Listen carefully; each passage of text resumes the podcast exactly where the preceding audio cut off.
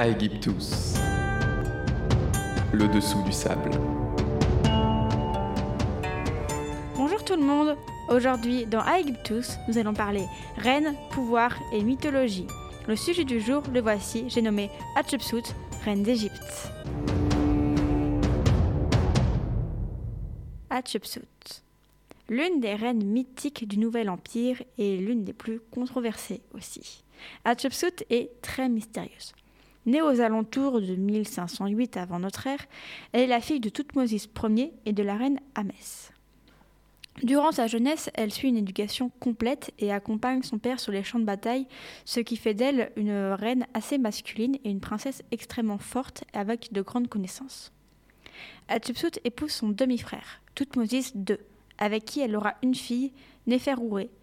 Alors qu'au même moment, le fils, enfin sa deuxième épouse, la deuxième épouse de Toutmosis II, aura, euh, mettra au monde un nouveau fils, Toutmosis III, ce qui rend en fait euh, la légitimité d'Hatshepsut un peu euh, compliquée. Car cet événement sème la discorde, parce qu'en fait ce nouveau bébé, ben, il devient le nouveau pharaon. Néferouré, elle n'a plus aucune place. Ce qui, ça rend complètement impossible la légitimité de la couronne sur la tête d'Hatshepsut. À la mort de Toutmosis Ier, qui meurt extrêmement jeune, on pense à une maladie, mais peut-être qu'il s'agit de poison. Hatshepsut règne avec son mari. Euh, à la mort de Toutmosis, donc avec son mari.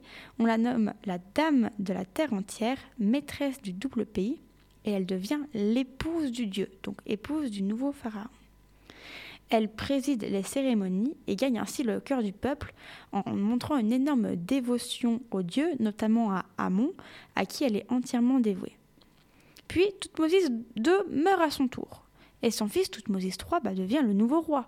Il n'a que 5 ans, et alors Hatshepsut le laisse monter sur le trône et déclare régner en attendant que le petit roi euh, soit prêt. Alors en fait, euh, rapidement, elle se fait couronner pharaon euh, elle-même. Elle porte les neuf couronnes d'Égypte ainsi que les différents noms de règne qui sont alors féminisés. Parce que les neuf noms de règne sont les neuf, enfin les plusieurs différents noms de règne, on les appelle les Horus ce sont les différents noms d'Horus qui accompagnent le nom du pharaon. Et donc le nom de Horus tout court devient Horus femelle et le nom de deux maîtres devient deux maîtresses. En revanche, l'Horus d'or, roi de Haute et Basse Égypte, et euh, fils de Ré, ce sont d'autres appellations, hein, euh, reste masculine. Ce qui fait d'elle en fait à la fois une femme pharaon et un homme pharaon, ce qui lui permet de régner en fait sur le pays entier et rappelle cette dualité en fait liée à Maat, la déesse de l'égalité, et le fait qu'en fait pour elle, euh, cette équité entre les deux genres est complètement euh, importante, essentielle au règne. Durant ce règne, justement, elle fait tout pour écarter son neveu, le jeune roi de la politique. Hein.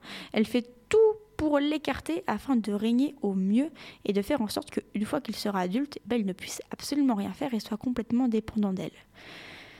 Elle doit faire face à des rébellions qui sont rapidement matées. Hein. Ces rébellions qui arrivent dans le sud du pays, rapidement, elle les écrase. Ces personnes ne peuvent plus rien dire. Elle est la reine. Mais elle fait aussi face à des guerres, notamment contre les Hyksos, guerre pendant laquelle d'ailleurs elle profite un petit peu euh, pour euh, réaffirmer, la grandeur de l'Égypte en faisant bâtir de nouveaux temples. Elle est tournée vers l'étranger, à Tupsut elle organise une grande expédition au pays de Punt. Et de là, ils vont revenir euh, des bois très rares, des parfums, des plantes nouvelles, des pierres précieuses, mais aussi des nouveaux animaux comme la girafe ou le babouin, qui n'étaient pas des animaux familiers de l'Égypte à l'époque. Elle fait bâtir donc des obélisques, des temples en l'honneur de son défunt mari, mais aussi en son honneur à elle, beaucoup plus tard et euh, notamment son grand complexe funéraire de Der el Bahari, mais aussi des palais et la célèbre chapelle rouge dans laquelle elle a été couronnée. Mais de toutes ces nouvelles constructions, eh ben, ça demande de la main-d'œuvre et beaucoup pensent qu'Hatshepsut est un tyran. Car faire bâtir des temples, oui, mais autant de temples en dehors des, des temps de crue, mais également en plein milieu des temps de guerre, eh bien, ça cause beaucoup de soucis. Elle meurt à 57 ans, après un règne plein de gloire, elle est extrêmement euh, renommée, mais à sa mort, Toutmosis III prend le pouvoir car après avoir tenté à plusieurs reprises d'assassiner sa tante, il est beaucoup aidé par certains prêtres qui ne veulent pas voir une femme euh, sur le trône. Il veut désormais effacer son nom à tout jamais et remplace le nom d'Hatshepsut par le sien, tant qu'à faire, et sans succès parce que la grande reine brille encore.